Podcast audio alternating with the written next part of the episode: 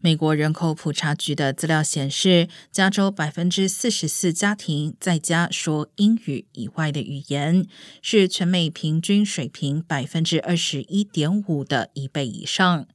加州人现在使用的语言共有两百多种，成为全球语言最多元地区之一。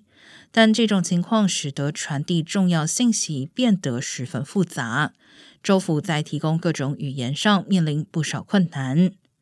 加州一九七三年时通过双语服务法，要求服务人口有百分之五使用英语以外语言的州府部门必须有双语员工和翻译文件。